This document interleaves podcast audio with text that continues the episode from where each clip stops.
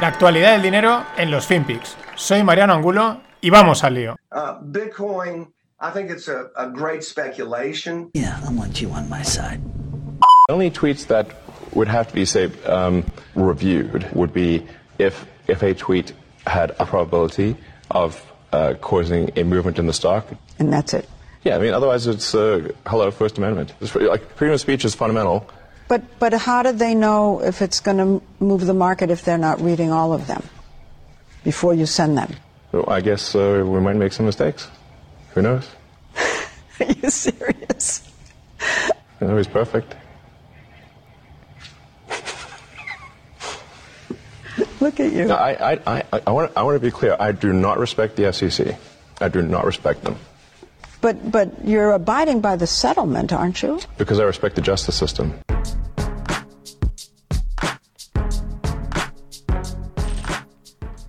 ¿Qué tal, no financieros? Este que será Elon Musk, entrevistado por una periodista. Y bueno, pues le pregunta por los tweets, porque está siendo, en teoría, se- los rumores es que está siendo investigado por la SEC, esto ya lo comenté.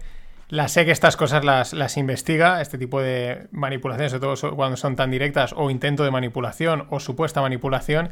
Pero bueno, el tío la verdad es que va de cara, ¿no? Y dice, bueno, esto es libre free speech, ¿no? Eh, opinión y tal. Dice, pero bueno, que yo no respeto a la SEC en absoluto, ¿no? Lo que pasa es que, bueno, es la justicia, en la justicia sí que creo, ¿no? El tío, la verdad es que eh, roza entre un punto troll divertido, eh, reivindicativo, no lo sabemos. También es verdad que como le suministra cohetes al Estado, ahora, pues claro, igual también se siente un poco protegido eh, por ese lado. Siguiendo con la SEC, también suspendieron en los últimos días la operativa de varias casas de trading por posible relación con tema de redes sociales. A ver, aquí la gente enseguida, ah, tal, es que manipulan el mercado, tal, no sé qué, esto no debería, a, los pequeños les frenan y a los grandes les deja manipular. Y, y calma, recién aterrizados, calma, porque recién aterrizados. Mercados ha manipulado toda la vida. Siempre, el que tiene y siempre se hace, el que tiene más fuerza, el que tiene más poder, lo manipula. ¿Cuál es la diferencia? Que hay que saber hacerlo, hay que saber manipularlo para que no te pillen, para que la jugada sea perfecta, porque como se entere el vecino de enfrente, ya no la SEC, pues puede, puede eh, hacer que tu manipulación salte por los aires. El mercado está manipulado siempre, eh, por lo menos en el corto en el corto plazo. Luego ya en el largo plazo, en teoría, los fundamentales se imponen, ¿no? Eh, La gente dice, ay, ay, ay. Me viene a la mente el, el Doge meme. Y en este sentido lo mismo.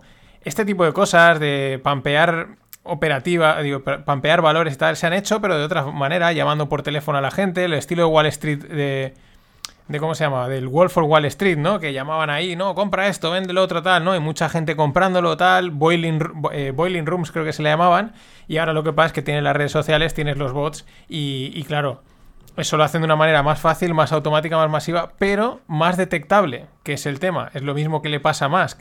Mucho ojo porque la opinión que antes podías decir con cuatro coleguitas, ahora la dices en Twitter y puedes arrastrar a mucha gente. Ya digo, el primero que le pasó a esto que yo recuerde es 50 Cent, que mira, por eso está también la canción. eh, le pasó con una, empresa de cascos en la que invirtió, hizo un tweet y la empresa se disparó. Fue el, el primer, digamos así, caso que yo por lo menos recuerde de pseudo o directa, indirecta, como lo queramos ver, manipulación. Eh, ARK, seguimos. Cathy Wood. Bueno, las réplicas de ARK ya no es lo fama que tiene, le ha ido muy bien, tal, está muy comentado, que tiene unas posiciones de riesgo quizás un poco excesivas, etcétera. Es que ya la semana pasada creo que era cuando comentaba la legión de fans que dicen yo no voy a invertir en ARK, pero voy a copiar lo que hace, ¿no? Hay un montón de aplicaciones, de webs que rastrean dónde están invirtiendo y lo replican. Bueno, algo parecido a lo que le ha pasado con Warren Buffett, ha pasado lo mismo durante mucho tiempo. Pero es que aparte hay más. Un fondo japonés llamado Nico llegó a un acuerdo con ARK y le pagaba, ¿no? Le dice, oye, mira, mm, porque al final hay también problemas a veces de, legislación en la que a lo mejor ARK, pues ir a vender sus fondos a Japón, pues es costoso, mm, es un lío, ¿no? Y al final, eh, este Nico, este fondo Nico le dijo, oye, yo te pago como un royalty, por así decirlo, ¿no? O como una franquicia, o lo debemos llamar, y copio tu fondo, ¿no? O comercializo tu fondo, aunque sea bajo mi marca, ¿no? Perfecto. Es decir, no solo es ARK la que mueve, eh, sino el efecto multiplicador de la cantidad de fans o gente que, pues, pues eso, le siguen. Lo mismo, eh, os dejo ahí, comentan, siguen comentando los temas de la liquidez y tal, etcétera. Hoy los mercados se palma, se, pa- se palmaban, no, se paraban un poquito, pese a que ayer subieron, pero a lo bestia. En fin, están ahí titubeando.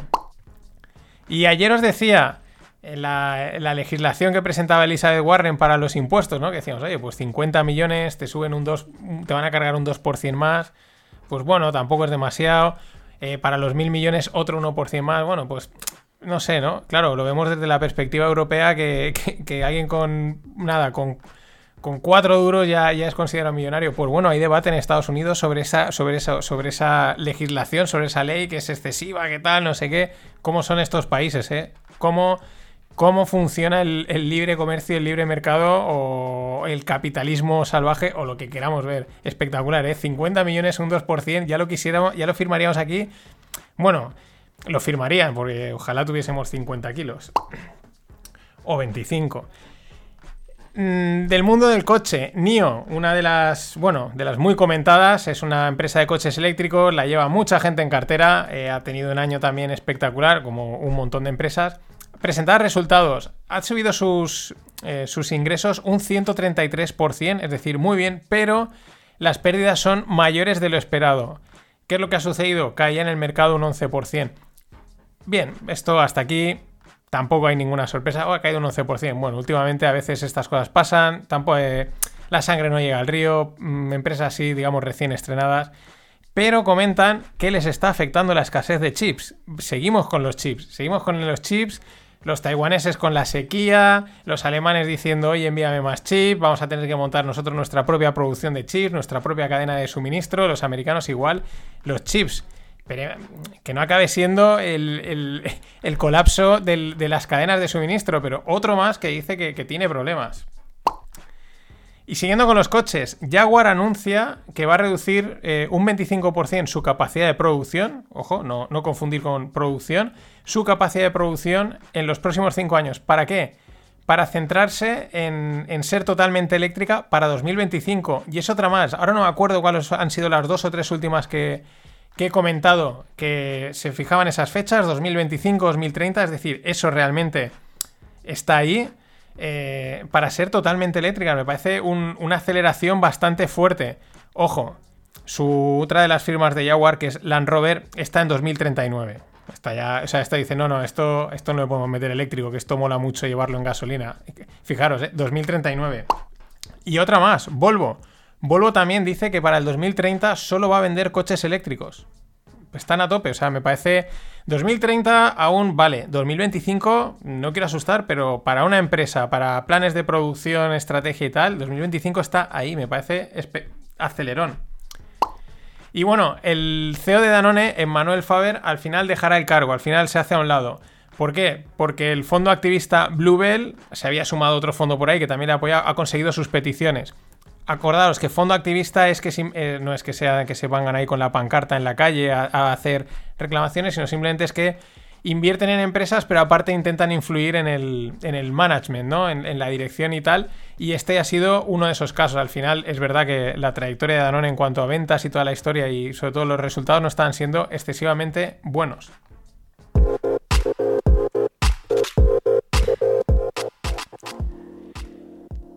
Y en el mundo startup, siguiendo con los coches eléctricos, una, una idea que cuando la he leído el titular, digo, digo, espera, que no lo entiendo, ¿no? La gig economy de los electric vehicle chargers. Y digo, espera, coches eléctricos cargadores, vale.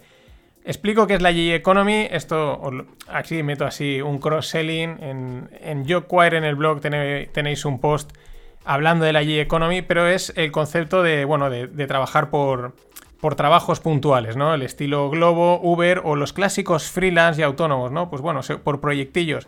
Pero siempre ha estado asociado, bueno, gig en inglés es como actuación, ¿no? Como, sí, para los artistas es como una actuación y de ahí viene el concepto de gig economy, ¿no? No estás contratado con nadie, sino vas trabajando pues de aquí para allá. Siempre ha estado relacionado desde hace tiempo pues a trabajos, digamos, de, un perfil más, más bajo, ¿no? Pues eso, estilo globo tal, que es información o un perfil espe- específico, digo, de especialización, pero ha ido escalando y cada vez eh, los, los perfiles que van haciendo Gig Economy son mayores y no por ello quiere decir que estén peor pagados. Eso mismo tiene que ver el, ya el más amplio a lo que actualmente, ¿no? El delivery, el. ¿Cómo se llama esto? El Airbnb, ¿no? Este modelo de economía muy flexible, muy dinámico, compro, vendo por aquí y tal. Cualquier persona casi es medio empresario, Uber, etcétera, ¿no? Y en esa línea entra esto. Es una, es una startup que se llama Spark Church y ha llegado a un acuerdo con Allstate. ¿Y qué es lo que quieren hacer? Un delivery de cargadores. Es decir, tú, vas, tú dices, oye, en tal sitio a tal hora quiero mi cargador. Y tienen, se ve que un vehículo o un coche o un cargadores portátiles que, oye, pues quedamos en tal sitio, voy, te cargo el coche de una manera rápida y tal. Sería como una estación de carga portátil. Por, ¿Y dónde entra el concepto G? Porque no es que sea una empresa, sino, oye, pues tú a lo mejor coges, te compras uno de estos coches o haces la inversión o te franquicias en el modelo que sea y eres un cargador. Igual que hay gente que va a repartir pizzas, hamburguesas o medicamentos, pues vas a cargar coches. Es decir, la estación de, móvil de, de carga portátil, pero sin estar totalmente ligado, ¿no? Ese concepto Uber, Globo, Delivery, etcétera. Me parece una idea eh, de estas que molan. Funcionará o no, pero oye, estas son las que hay que lanzar. Como los de, como los de PL de Space. Y en el mundo blockchain algunas cosillas. Vamos con el trío Calavera. El trío Calavera realmente es un cuarteto, porque el cuarto yo de momento yo diría que es Chamaz, pero bueno, tampoco está aún muy... Sí, pero no. Pero el trío Calavera es Elon Musk, Crazy Cathy y Michael Mad. Vamos con Elon. Le han pillado en la salida de, yo creo que era un restaurante, y le hacen ahí una, le- pues un tío le está preguntando, ¿no? Y están grabando. Y el tío dice, claro, ahora hilo con lo que entra, con lo que he empezado. Igual como le está investigando la SEC, dice, bueno, yo voy a, yo voy a cortarme un poco. Pero ¿qué dice? Dice, la gente no debería de meter sus ahorros en cripto. Dice, no deberían de, de meterlo. Dice, sí, las criptos pueden ser la moneda del futuro. O las monedas, dice, porque igual son múltiples. Por eso él siempre ha jugado, yo creo que entre Bitcoin y Dogecoin y, ha hecho ese juego medio troll, medio broma, medio tal. Porque él dice que la, que la que menos latencia tenga, la que más rápido se transmita, esa es la que va a funcionar. Pero bueno, dice, no deben de meter la gente sus ahorros en cripto. Podrían ser las monedas del futuro, sí, vete tú a saber. Pero dice, pero de momento es solo especulación, es pura y dura especulación, dice, y, que la gente no especule. Eh, entonces, lo de Tesla, estáis especulando. Esto es una cosa de estas que este tío es, que es quizás tan, tan inteligente que ya todo el mundo le pierde, ¿no? Ya no sabes si está riéndose, no, mm, o iba borracho, o yo qué sé. Ahora toca con Crazy Cathy. Que es que, es, es que esto es de Crazy. Eh, bueno, el otro día decía en unas declaraciones, claro, justo cuando Bitcoin este fin de semana estaba cayendo. Estas declaraciones no salen cuando. salen en los momentos en los que, oye, que esto necesita el pump. Dice que Bitcoin puede sustituir a los bonos. Hombre, claro que sí. A los bonos. Es que es acojonante. A los bonos. O sea, entonces, si sustitu- los bonos son deuda. Vamos a, vamos a hacer análisis. Si, si Bitcoin puede sustituir a los bonos, eso quiere decir que Bitcoin es deuda. Porque al final los bonos son necesarios pues porque hay empresas, estados, municipios que necesitan dinero y hay gente que está dispuesta a prestárselo. No tiene más. Y cotizan. Pues si Bitcoin puede sustituir a los bonos es porque Bitcoin es deuda.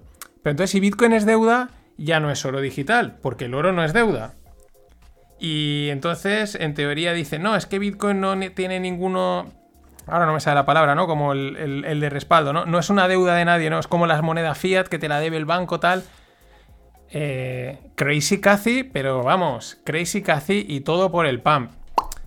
Y vamos con el último, con ojo, porque esto es de pasado, lo encontré lo podía por Twitter, lo he investigado un poco y es sorprendente. Bueno, lo primero, en plena caída eh, tuvo que salir también MicroStrategy, esta vez solo con 15 millones de dólares, a decir que ha vuelto a comprar eh, Bitcoin, ¿no? Se va a quedar con todo el Bitcoin del mercado. Pero ojo, porque en la burbuja tech del año 2000, el- el- la empresa que más pasta palmó en esa caída fue MicroStrategy. Nada más y nada menos que 13,53 billions en 18 meses. Del top 20 de empresas que más palmaron en esos, en en esos 18 meses, la Mi- MicroStrategy de Michael Saylor fue la número 1. El tío, este, que sé que en Twitter, en, en el, en el chat de Telegram hay uno que me decía, joder, es que lo del barco de detrás cuando él sale me, me flipa, ahora no sé, no me acuerdo quién era el nombre. Pues bueno, el tío en esos momentos tenía pensado, Michael Saylor, eh, hacerse una mansión de estilo Versalles en Potomac. Tuvo que pararla, lógicamente, porque, eh, vamos, eh, había palmado. Y en unas declaraciones anteriores al, al momento de la. Del, bueno, en mitad de la petada de la, de la- burbuja tech, porque esto que os pongo en la newsletter es de 2001, con lo cual el- la caída fue, pero en mitad de 2000 dijo que cuando el tío iba al baño, que él espera no ser el, el tío que, que, se- que- que palmó, que le volaron 15 billions, eh, que los hizo desaparecer. Acojonante. En otra noticia que he encontrado por ahí dicen que él era famoso en esa época por dar eh, discursos muy rimbombantes, ¿no? Por salir a decir, guau, tal, no sé qué, esto va a ser la bomba, no sé menos y tal. Incluso llegó a estar investigado con la SEC, pero yo creo que todo el mundo está investigado por la SEC en algún momento si tu empresa está cotizando. Las preguntas son las siguientes. Michael Saylor ha superado aquel trauma, porque seguro que es un trauma, imagínate, y es un tío renovado, o esto que está haciendo es una revenge trade y está intentando mm, ser lo que, nos, lo que no fue. Ojo a esto. Y bueno, para rematar, bueno, un par de cosillas más de Bitcoin. Que esta también es muy interesante. Desde China, desde Mongolia, van a parar de toda la minería que tienen en marcha. ¿Por qué? Por motivos medioambientales. Siempre está la polémica, los que dicen que Bitcoin consume mucha energía, los bitcoiners enseguida salen a decir food, no sé qué, es que esto... ta-". Bueno, en cualquier caso, hay un tema eh, ecológico. ¿Será mayor o será menor? Y lémoslo con los criterios ESG y lémoslo con que las instituciones están totalmente locas y enamoradas de los criterios ESG. Y por esta línea va China y Mongolia y la parada de minería, porque dice que tienen un impacto ambiental y que quieren, pues bueno, em, hacer las cosas y las inversiones como ahora deben de ser, ¿no? Mucho ojo a esto, porque la, convergencia eh, tiene también su, o la adopción masiva tiene también sus inconvenientes. Y por último, os dejo también la newsletter. Muy interesante el gráfico que pone Peter Brandt, que es un trader de muchos años de experiencia, en el que, bueno, resulta que Goldman Sachs, nuestros amigos de Goldman Sachs, han reiniciado en la mesa de trading de criptos, ¿no? En los bancos, en estos grandes bancos tienen los desk, las mesas en las que se dedican a diferentes, ¿no? La mesa de materias primas, la mesa de acciones, la mesa de bonos. Pues la tenían paralizada y la han vuelto a reiniciar. ¿Cuándo fue la otra vez que la reiniciaron? En 2018 a principios cuando empezó la caída de Bitcoin. Y ahora, justo ahora, es cuando han reiniciado las operaciones de cripto. Es, bueno, puede ser casualidad o no, porque ya digo, mucho ojo con los grandes que juegan a unas ligas que no entendemos. Hasta mañana.